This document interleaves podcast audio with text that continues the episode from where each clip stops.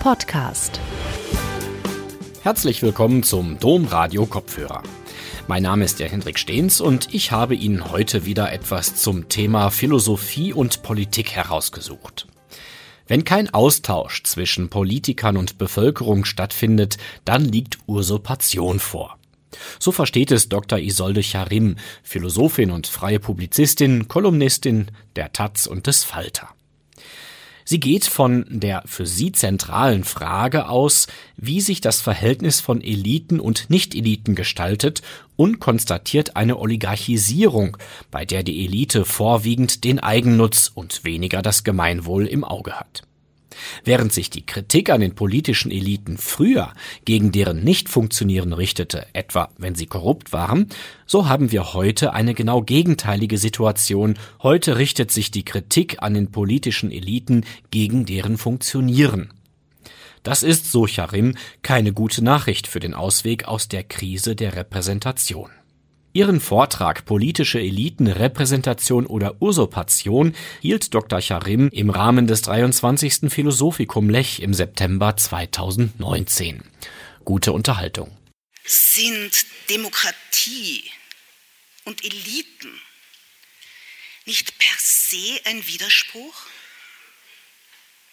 Was auf den ersten Blick so scheinen mag, ist nur dann ein Widerspruch, wenn man Demokratie als Herrschaftsfreiheit, als die Abwesenheit jeglicher Herrschaft, als reine Selbstregierung versteht. Tatsächlich aber ist dies eine Mystifizierung.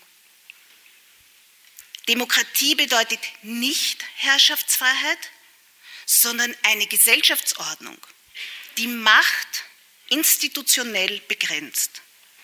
Und insofern gibt es auch in der Demokratie Eliten, auch politische Eliten, ohne dass dieses Faktum undemokratisch wäre. Allerdings ist es nur dann demokratisch, wenn die Macht dieser Eliten eingehegt ist, sozusagen gezähmt durch Begrenzung. Begrenzt durch die Verwandlung von Machthabern in Amtsträger, was zumindest prinzipiell ja jedem offen steht, begrenzt durch die Wähl- und Abwählbarkeit dieser Amtsträger, begrenzt durch Kontrolle, Transparenz, Responsivität, Verantwortung, zumindest der Möglichkeit nach. Wenn es aber Eliten gibt, dann ist für den Zustand der Demokratie eines entscheidend, das Verhältnis von Eliten und Nicht-Eliten. Und die zentrale Frage ist deshalb, wie gestaltet sich dieses Verhältnis? Grundsätzlich ist klar, dass dieses Verhältnis dann genuin demokratisch ist, wenn es ein Repräsentationsverhältnis ist. Wenn also die politischen Eliten die politischen Interessen ihrer Wähler vertreten und zugleich eine Vorstellung vom Gesellschaftsganzen, also eine Vorstellung vom Gemeinwohl definieren und durchzusetzen versuchen. Ich möchte diesen letzten Punkt verstärken. Repräsentation ist nicht nur die Vertretung von Partikularinteressen. Politik, also demokratische Politik, ist auch damit befasst, der Gesellschaft ein Bild von sich selbst zu präsentieren, ein Bild, das sie so nicht hat. Repräsentation heißt also nicht einfach nur Widerspiegelung des Bestehenden, sondern auch Herstellung Präsentation eines Bildes, einer Vorstellung, wo eine disparate Gesellschaft sich als Ganzes anschauen kann. Und in diesem Sinn ist Repräsentation also auch konstitutiv. Sie stellt die Gesellschaft, die sie darstellt, auch her. Versuchen wir nun, diese sehr flüchtige Idealskizze an unsere heutige gesellschaftliche und politische Realität anzulegen. Wie sieht diese Realität aus? Wie sieht das Verhältnis von Eliten und Nicht-Eliten in heutigen westeuropäischen Ländern, denn das ist der Referenzrahmen, wie sieht das aus? Das Erste, was einem da entgegenschlägt und was hier ja auch schon öfters betont wurde, das ist die Klage über die Abgehobenheit der Eliten. Sowohl was Lebensstil als auch Sprache, Lebensformen und Interessen anlangt, sind diese abgekoppelt von den Erfahrungen der Bevölkerung oder werden als abgekoppelt erlebt. Das Verhältnis von Eliten und Nicht-Eliten scheint heute ein abgrundtiefer Abgrund, ein abgrundtiefer Abstand zu sein. Das Verhältnis ist also ein Nichtverhältnis. Und dieser Abstand, der hat zwei Gesichter. Das der ökonomischen und das der politischen Eliten. Das erste, das ökonomische Gesicht, bezeichnet man als die Sezession der Reichen. Es ist dies eine Abtrennung, eine Distanzierung, eine Ungebundenheit, wie das Sigmund Baumann genannt hat, eine geistig-moralische Exterritorialität der Erfolgreichen, die sich für eine Abspaltung entscheiden und von ihren gesellschaftlichen Verpflichtungen und Verantwortungen und damit vom Gemeinwohl zurücktreten. Kurzum, die ökonomischen Eliten kündigen den Gesellschaftsvertrag einseitig auf. Einen emblematischen Beleg dafür lieferten die sogenannten Panama Leaks, das Bekanntwerden der Daten eines weltweiten Steuerbetrugssystems. Die Panama Papers widerlegen gewissermaßen Platon. Sie stellen dessen Höhlengleichnis auf den Kopf. Jenes Gleichnis, in dem Gefangene in einer unterirdischen Höhle die Schatten an der Wand für die Wirklichkeit selbst halten eine Unterwelt der Trugbilder im Gegensatz zur Oberwelt im Lichte der wahren Wirklichkeit der Ideen. Panama Leaks hat diese Anordnung verkehrt. Die Schattenwelt ist heute die eigentliche Wirklichkeit. Während wir alle uns im vollen Tageslicht mit der vermeintlichen Realität von Begriffen wie Gleichheit und Gerechtigkeit herumschlagen, zeigt sich, diese Realität ist ein Trugbild. Die wahre Realität ist jener der Schatten, die, Schatten, die Schattenwirtschaft der Scheinfirmen, über die, große Geld, über die der große Geldfluss läuft. Dieses Schattenreich ist die neue Wirklichkeit. Und wie Platons Höhlenmenschen den Ausgang nicht sehen, ja nichts von dessen Existenz wissen, so stecken wir alle fest in unserer hellen Wirklichkeit mit unseren Vorstellungen von Gesellschaft während manche den Zugang zur Welt der Schatten, der Schattenfirmen haben. In der Antike wurden Menschen, die sich der Steuerverpflichtung entzogen, als Anachoreten bezeichnet, als Menschen, die die Gemeinschaft verlassen. Die heutigen Anachoreten sind jene, die einen Ausweg, einen Ausgang gefunden haben, Offshore heißt ihre Höhle. Die Steueroase ist das neue Außen der gemeinsamen Welt. Dies ist die Sezession der Reichen. Sie verabschieden sich aus der gemeinsamen Welt. Ihr Aufkündigen des Gesellschaftsvertrags, ihr Aufkündigen noch der allgemeinsten Vorstellung von Gleichheit bedroht aber die gesamte Gesellschaft. Denn es erzeugt nicht nur Ungleichheit, es erzeugt auch Frustration und Misstrauen. Die Panama Papers mögen weltweit nur einige aufzeigen, aber diese bekannten Namen sind Symbole dieser Sezession, dieses Separatismus, dieses Rückzugs ins Schattenreich. Und das zersetzt die gesamte Gesellschaft. Damit nähern wir uns dem an, was Christophe Guilly die No Society nennt. Dieser Auszug aus der Verantwortung, ja aus der Gesellschaft, ist auch ein Auszug aus der Begrenzung, die für die Demokratie konstitutiv ist. Denn er bedeutet eine Entgrenzung in jeder Hinsicht, finanziell, sozial, kulturell, räumlich. Es ist dies das Entstehen einer Oligarchie, und aus einer ungesunden Nähe zu diesem ersten geht das zweite Gesicht dieser Sezession hervor, das politische Gesicht. Dieses trägt die Züge eines oligarchischen Systems, einer Herrschaft der wenigen, einer Elitenherrschaft, die vorwiegend den Eigennutz der Herrschenden und weniger das Gemeinwohl im Auge hat. In der Antike galt die Oligarchie als eine Verfallsform der Aristokratie. Heute ist sie zu einer Verfallsform der Demokratie geworden.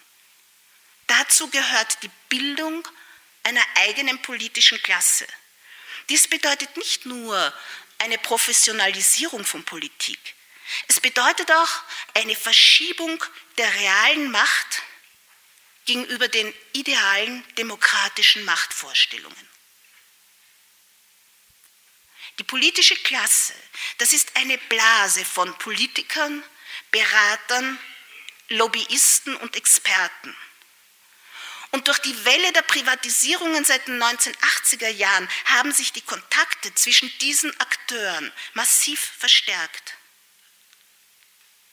Ein System aber, wo das Personal zwischen Privat-, Beratungs-, Lobbyistenunternehmen und politischen Funktionen nicht nur kommuniziert, sondern auch tatsächlich hin und her wechselt. Ein solches System eröffnet Unternehmen und deren kommerziellen Interessen nicht nur einen privilegierten Zugang zur Politik, was wir gerade in Österreich in letzter Zeit des Öfteren erfahren konnten.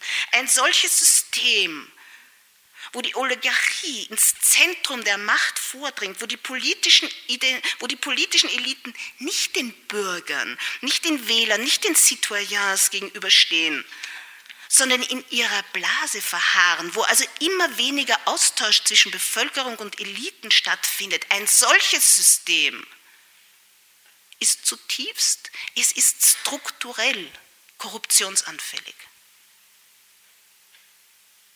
Auch dort, wo keine Berlusconis oder Trumps an der Macht sind, auch dort gibt es oligarchische Strukturen, ein oligarchisches System.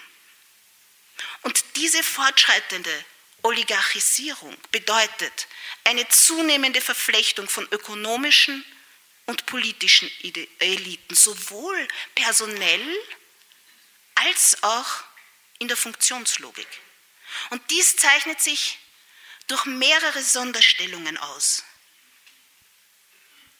Neben der bereits erwähnten Tendenz zur Steuerflucht zeigt sich diese Verflechtung auch in etwas anderem, im unterschiedlichen Verhältnis zu Regeln. Demokratische Gesellschaften basieren darauf, dass Regeln, dass Gesetze für alle in gleicher Weise gelten. Die heutigen Privilegien bestehen in dem Vorrecht, sich diesem Grundsatz zu entziehen. Regeln gelten nur noch für manche. Andere stellen sich außerhalb der Regeln. Das ist das Adelsvorrecht unserer Zeit. Solche Sonderstellungen untergraben aber das Fundament unseres Zusammenlebens. Sie erzeugen ein Gefühl von Ungleichheit. Ja, der unterschiedliche Umgang mit Regeln würde sogar, so Pierre Rosan Vallon, das stärkste Gefühl von Ungleichheit in der heutigen Welt erzeugen. Denn dies untergräbt die Vorstellung, man würde ein Rechtssystem, man würde eine Welt teilen. Tatsächlich leben wir heute, wenn wir in einer Gesellschaft leben, in zwei Welten, in zwei Realitäten, Diese messen sich mit zweierlei Maß, was Regeln, etwa Steuerpflichten anlangt, und sie messen sich mit zweierlei Maß, was Geld, Wohlstand, Reichtum überhaupt bedeuten. Zur Oligarchisierung gehört aber auch ein spezifischer Legitimationsdiskurs. Die Legitimierung durch Meritokratie. Das ist jene Erzählung, wonach die Eliten behaupten, sie würden ihre zum Beispiel oft astronomischen Einkommen im doppelten Sinn verdienen. Real, real verdient, weil sie kassieren, aber auch verdient im Sinn von gerechtfertigt. Es ist die Behauptung, ihr gesellschaftlicher Rang stünde ihnen aufgrund ihrer Leistung zu. Das soll Spitzengehälter legitimieren und Akzeptanz für jede Art von Bereicherung erzeugen. Weshalb auch Leistungsträger ein zentraler Begriff dieser Erzählung ist. Jenseits der Frage, wie weit Einkommensunterschiede tatsächlich Leistungsunterschieden entsprechen, jenseits dieser Frage ist für den politischen Diskurs aber eines zentral, die Verschiebung des Referenzrahmens. Nun bildet nicht mehr das Gemeinwohl die Referenz, sondern der Erfolg. Legitimiert sind nicht mehr die Besten, die glaubhaft fürs Gemeinwohl eintreten, sondern die Erfolgreichen, die Lobbyisten ihres Einzelinteresses. Kurzum, das oligarchische System bringt jene Eliten hervor, die nur ihrem Eigennutz dienen. Und im politischen entspricht dies einer politischen Klasse, die sich nur selbst repräsentiert. Und genau da setzt die verbreitete Elitenkritik an.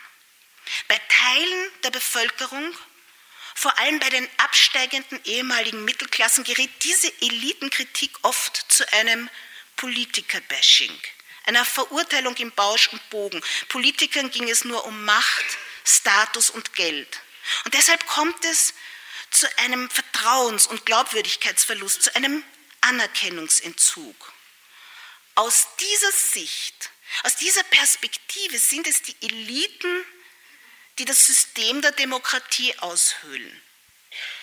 Das populistische Narrativ verschärft dieses Defizit so weit, dass die Macht der oligarchisierten Eliten einer Usurpation gleichkommt, einer unrechtmäßigen Aneignung von Macht. Nennen wir diese Usurpation 1.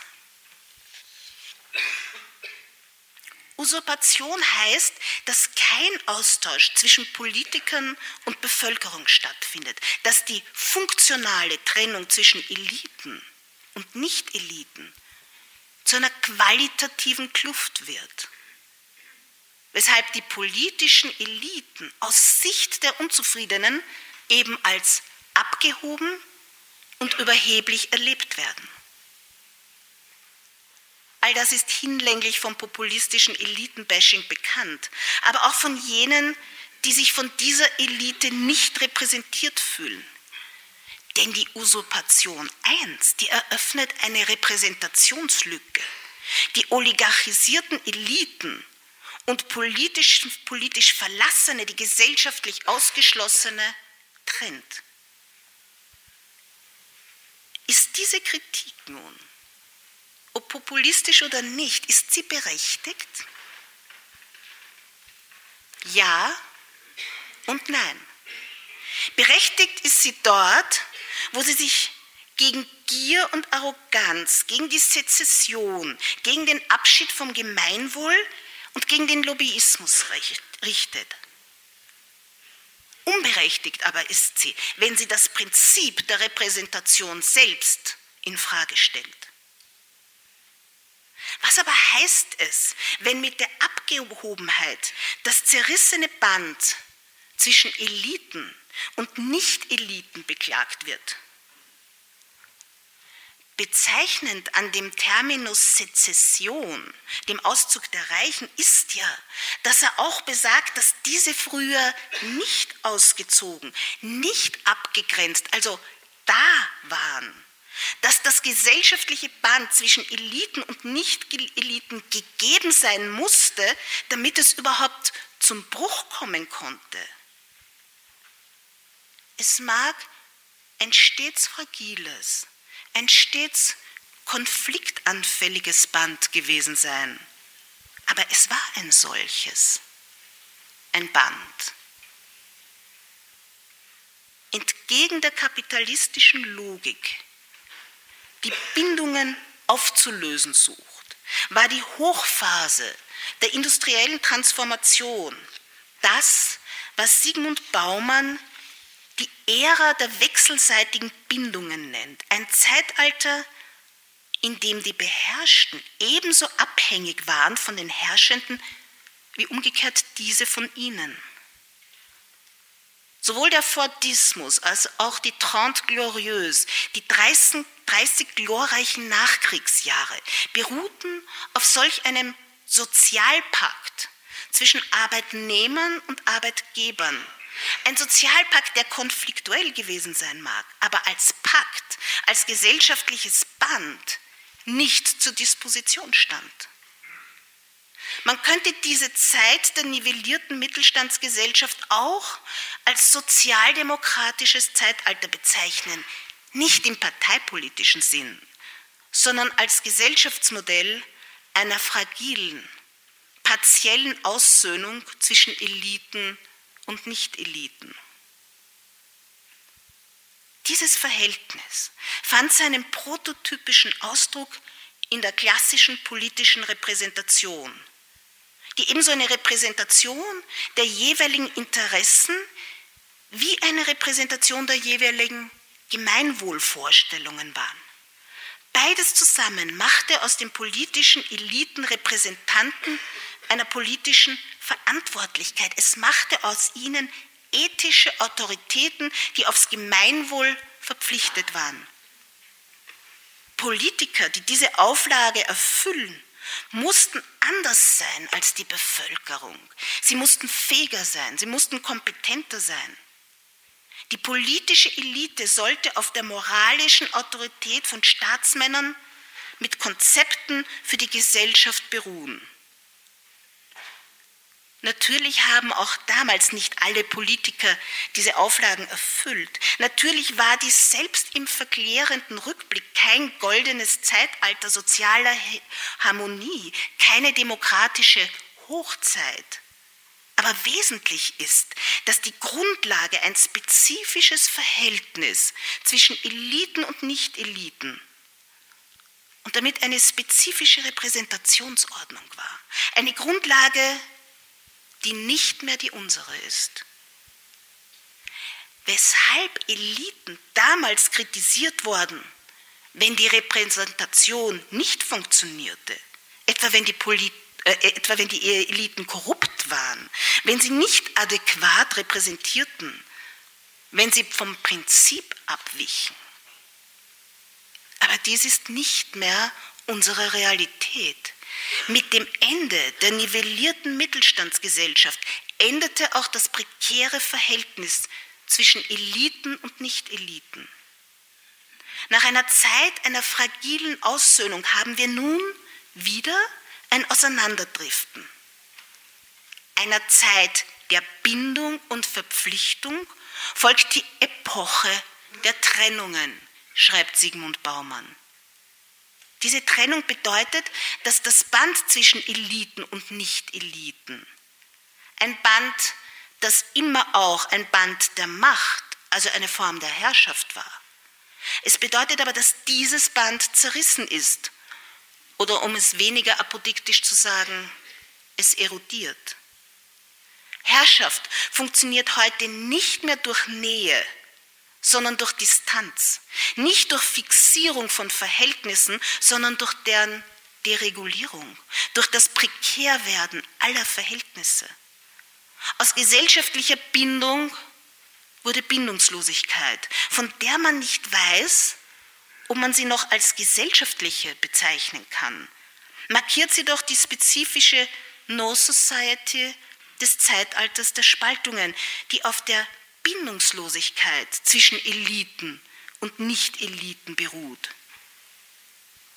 Jene Bindungslosigkeit, jene aufgekündete, aufgekündigte Reziprozität, die die einen als Abgehobenheit, als Abgekoppeltheit der, äh, der Eliten erleben und die für die anderen aber Ungebundenheit bedeutet. Die politischen Eliten aber, und das ist zentral, die politischen Eliten bilden kein Gegengewicht mehr zum Rückzug der politischen Eliten. Sie bilden kein Gegengewicht mehr zur Sezession der Reichen. Sie bilden kein Gegengewicht zum Zeitalter der Trennungen, sondern folgen diesem vielmehr. Sie repräsentieren nur, nur noch sich selbst und nicht mehr das Allgemeinwohl.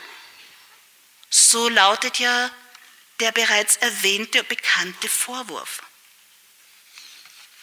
Aber sind diese politischen Eliten, die sich selbst, die nur sich selbst repräsentieren, die nur das Eigeninteresse statt dem Allgemeinwohl vertreten, sind diese politischen Eliten nicht die adäquate Repräsentation einer Gesellschaft der Singularitäten?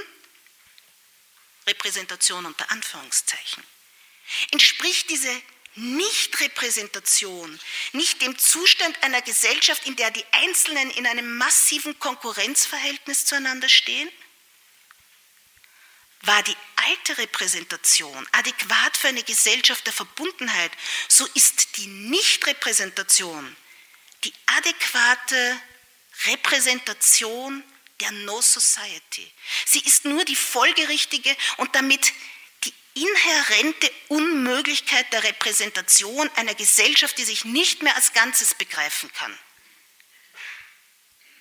Man muss also sehen, dass diese Krise der Repräsentation tiefergehend ist als nur ein moralisches Versagen der Eliten.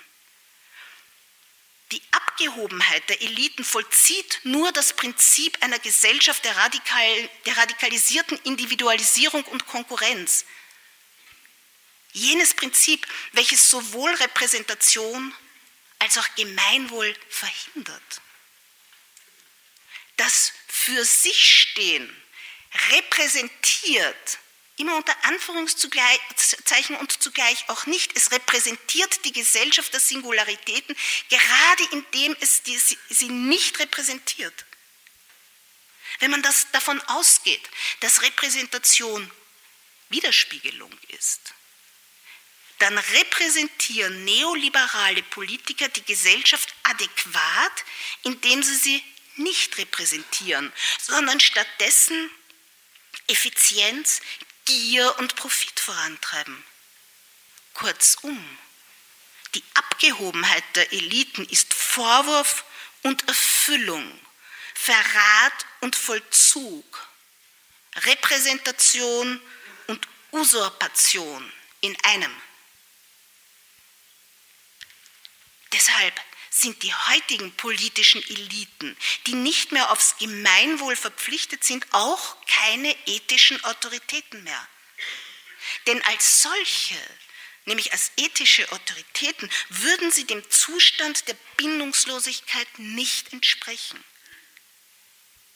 Stattdessen haben wir heute ein neues Repräsentationsverhältnis, eines, das eben keines ist, sondern nur die inhärente Unmöglichkeit der Repräsentation wiedergibt. Statt ethischer haben wir nun ästhetische Autoritäten. Das entspricht dem Zeitalter der Trennungen.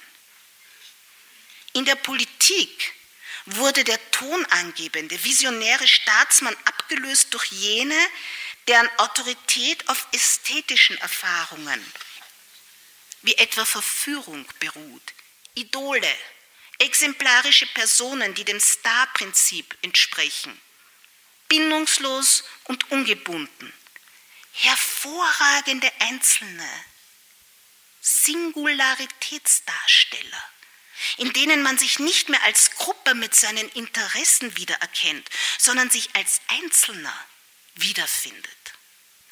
Diese Einzelnen sind nicht so sehr gewählt, selbst wenn sie aus Wahlen hervorgehen, sondern ausgesondert, wie es bei Dürkheim heißt. Ich zitiere.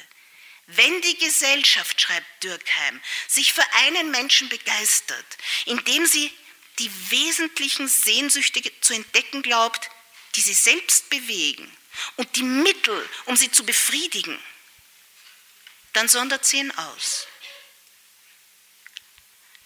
Ein anschauliches Beispiel, mehr noch eine Metapher für die spezifische Nichtrepräsentation der ästhetischen Autorität ist das Hologramm, das Jean-Luc Mélenchon und später Emmanuel Macron im französischen Wahlkampf einsetzten. Da der Kandidat nicht an allen Orten gleichzeitig real auftreten konnte, wurde er als 3D-Hologramm auf die Bühne gebeamt. Wenn es ein Bild für Abgehobenheit gibt, dann ist es das Hologramm. Diese Fake-Präsenz ist die ideale Illustrierung der Repräsentation unter Anführungszeichen. Da spricht nicht ein Gleicher zu Gleichen, sondern ein ausgesonderter Einzelner. Er ist im wahrsten Sinn des Wortes eine Erscheinung. Der Star ist abgehoben und da gleichzeitig. Aber indem er da ist, ist er abgehoben, unerreichbar, ohne Verhältnis zum Publikum die Erscheinung einer Ferne, so nah sie auch sein mag, könnte man in Abwandlung von Walter Benjamin sagen. In dem Glauben, sich anwesend in der Abwesenheit zu machen, macht das Hologramm den Star aber auch abwesend, sogar in der Präsenz. Und so wie die gesellschaftlichen Akteure auseinanderdriften, so driften auch die Perspektiven auf die politischen Eliten auseinander. Ist das, was die politischen Eliten liefern, aus Sicht der neuen Mittelklasse eine adäquate Nichtrepräsentation des Gemeinwohls, so ist dasselbe aus Sicht der populären Klassen oder auch aus Sicht der Kritiker einer illegitimen Usurpation von Macht durch Berufspolitiker, die nur ihr Eigeninteresse verfolgen. Und dies verändert auch das Konzept der Elitenkritik. Galt diese Kritik früher, das habe ich schon erwähnt, galt sie früher jenen Eliten, die nicht funktionieren, etwa weil sie korrupt waren. Wenn sie also vom Prinzip der adäquaten Repräsentation abwichen, so gilt die Kritik heute den Eliten wenn sie funktionieren, wenn sie die Gesellschaft spiegeln. Denn wenn Repräsentation heute die Gesellschaft spiegelt, dann muss sie die inhärente Unmöglichkeit einer Konkurrenzgesellschaft spiegeln. Im Unterschied zu früher, wo sie ein Ganzes repräsentieren konnte, weil es ein Ganzes gab. Oder genauer gesagt, weil sich ein Gesellschaftsganzes durch Repräsentation herstellen ließ. Heute wird dieser konstitutive Akt immer schwieriger, weshalb sich eben eine klaffende Repräsentationslücke eröffnet. In dieser finden sich all jene, die sich nicht repräsentiert, die sich vergessen fühlen, wie etwa die Gelbwesten, jene heterogene, dezentrale, führerlose Bewegung ohne klare politische Richtung, jene unerwartete Eruption politischer Energien, jener Aufstand der Verzweiflung, zu dem es immer wieder kommen kann, wenn die Integration der vielen nicht gelingt, wenn das umfassende, alle einbeziehende gesellschaftliche Ganze erodiert. Und genau da droht die berechtigte Kritik an den abgehobenen Eliten die Kritik, dass die politischen Eliten kein Gegengewicht zu den ökonomischen Eliten und zu deren Rückzug bilden. Genau da droht eine berechtigte Elitenkritik in eine unberechtigte zu kippen. Dort nämlich, wo die Repräsentation als Prinzip denunziert wird. Das setzt, wie erwähnt, das populistische Narrativ der Usurpation 1 ein. Jenes Narrativ, wonach das Volk durch die Repräsentationspolitik gefährdet sei. Jenes Narrativ, wonach die Repräsentation nur das Modell für feindliche Eliten sei, die die Demokratie aushöhlen. Dieses Narrativ beklagt nicht nur, Sie sprechen nicht wie wir, Sie leben nicht wie wir, Sie teilen unsere Sorgen nicht. All das wäre noch Kritik an der Abgehobenheit der Eliten. Der Sprung beginnt dort, wo dieses Narrativ sagt, sie sind nicht wie wir, sie sind nicht Teil des Volkes. Und da beginnt auch das populistische Gegenmodell. Dieses ist bekanntlich ein grundlegend anderes Modell von Politik. Populistische Eliten, das ist eine Contradictio in adjecto, ein Widerspruch in sich. Um diesem Widerspruch auszuweichen, soll sie eine ganz andere Art von Elite sein. Der Ausgewählte soll Teil des Volkes, einer von uns sein. Das heißt, es geht um die Illusion einer Elitenlosigkeit, um die Illusion einer Identität zwischen Herrschenden und Beherrschten, um die Illusion, die Substanz des Volkes würde diese Differenz aufheben. Da sich aber auch populistische Eliten von der Masse abheben, bedürfen diese Eliten eines besonderen Status. Weder steht diese Elite für sich wie die neoliberale Elite, noch repräsentiert sie die Masse, die Bürger, die Citoyens, wie die klassische Repräsentation. Die populistische Elite steht vielmehr exemplarisch, als ein Exemplar für die Gruppe, für das Volk. Und darin besteht eben der Angriff auf das Prinzip der Repräsentation.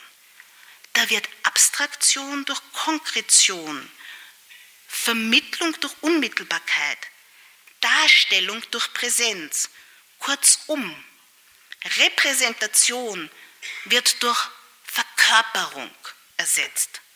Und Verkörperung ist ein zutiefst undemokratisches Prinzip.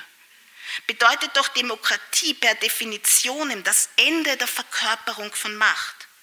Demokratie muss solche Verkörperung verhindern, die antipluralistisch und autoritär immer nur eine usurpatorische Aneignung von Macht ist. Eine Usurpation, die ich im Unterschied zur neoliberalen Usurpation Usurpation 2 nennen möchte. In diesem Zusammenhang sollte man sich noch einmal der Mutter aller Videos zuwenden.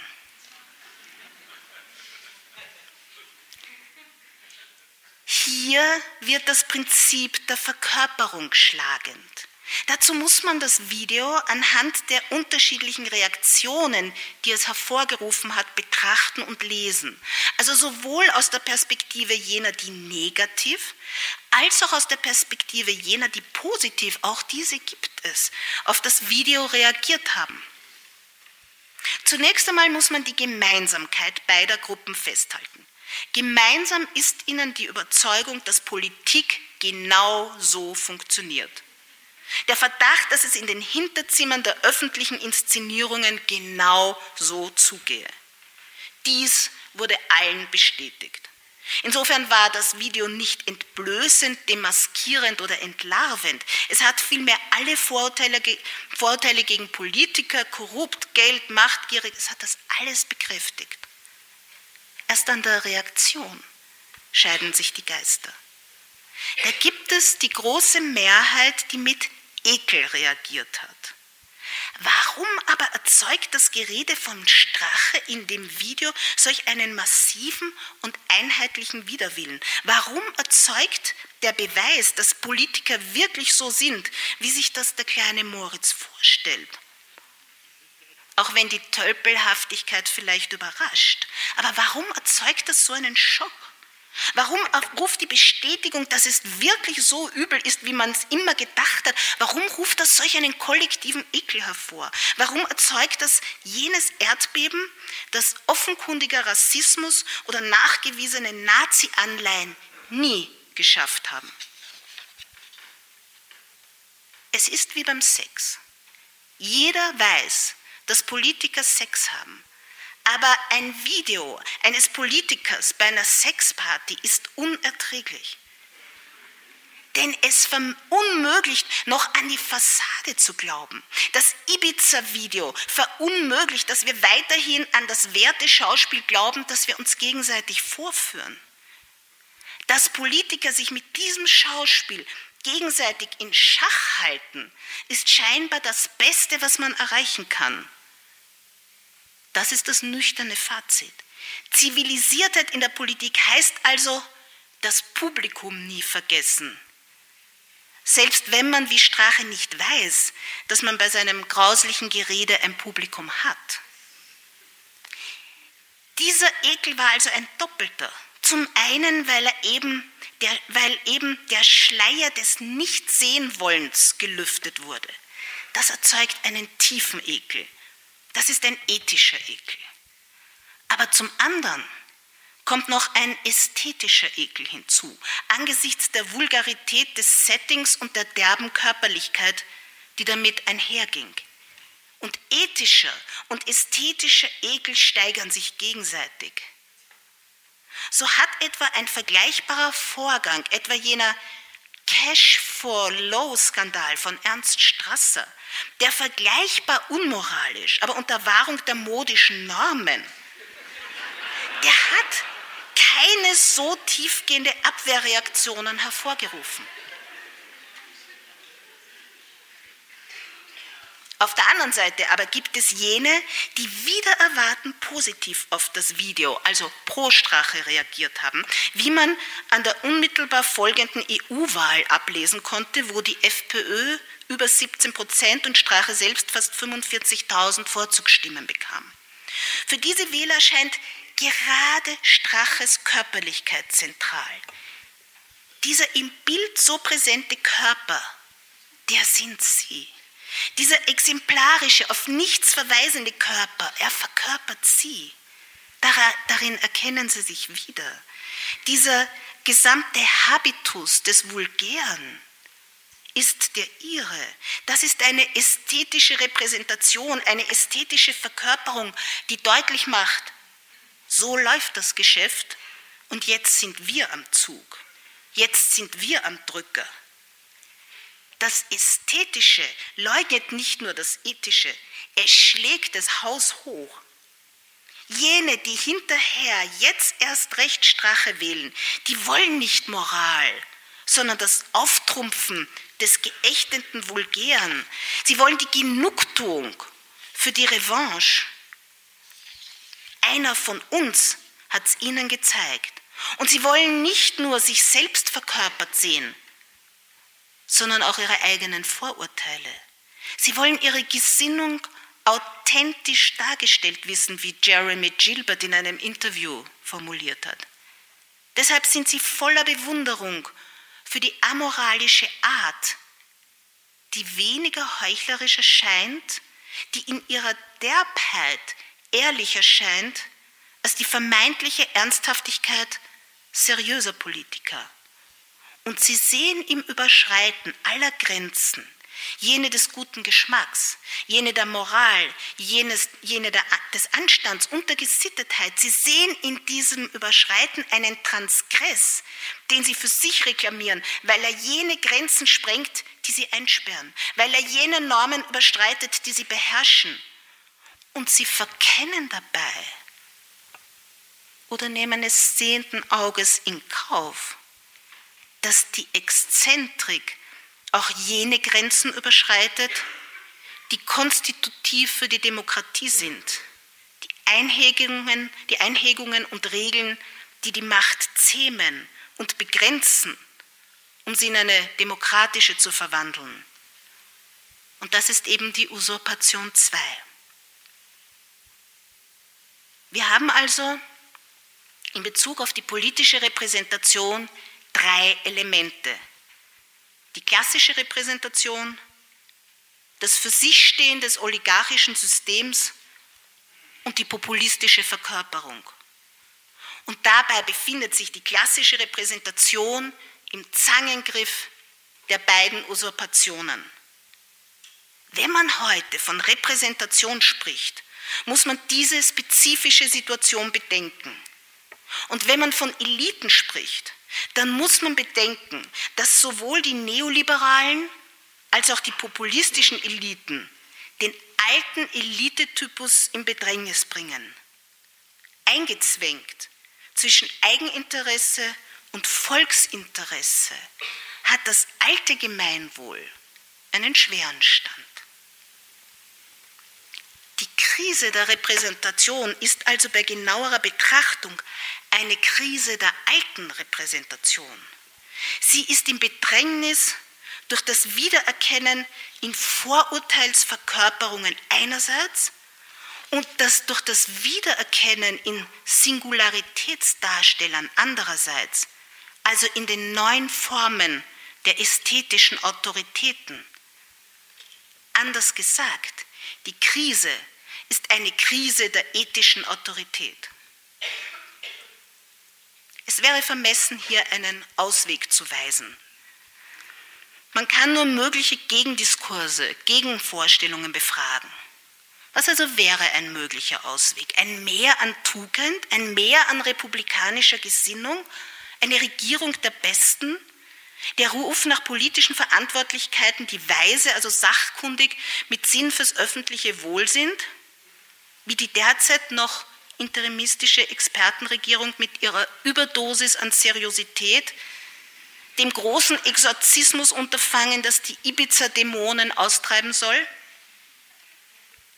Kant hat auf die Klugheit aufgeklärter Fürsten gewettet, die der öffentlich geäußerten Kritik Gehör schenken.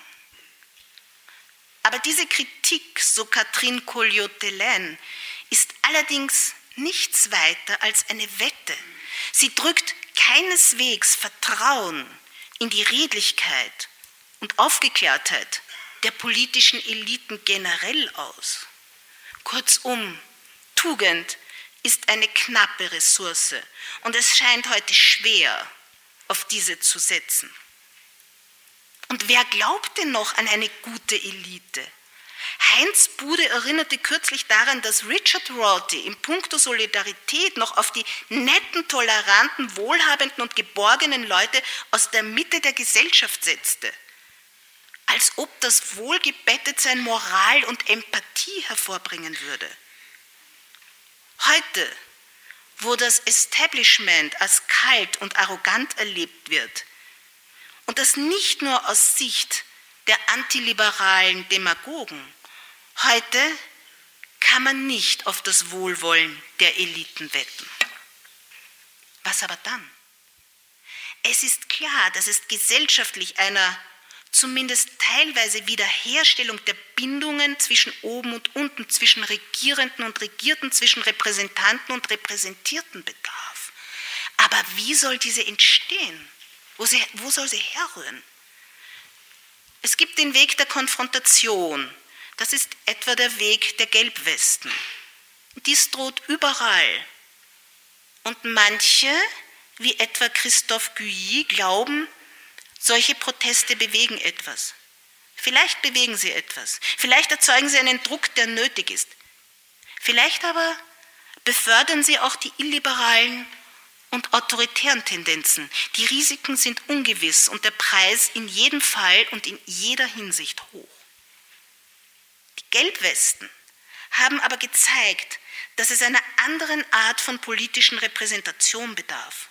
Dass gerade heute Repräsentation nicht Widerspiegelung, sondern Gegenkonzept zu den auseinanderdriftenden Tendenzen der Gesellschaft sein muss. Was braucht es dazu? Die Ethik der Eliten? Eine persönliche moralische Integrität? Oskar Negt meinte in einem Interview, die Verantwortung für das Wohlergehen des Ganzen sei auch eine Charakterfrage, aber nicht nur. Und ich würde weitergehen und sagen, auf private Moral können wir nicht setzen. Auch nicht auf Wohlwollen oder Aufgeklärtheit.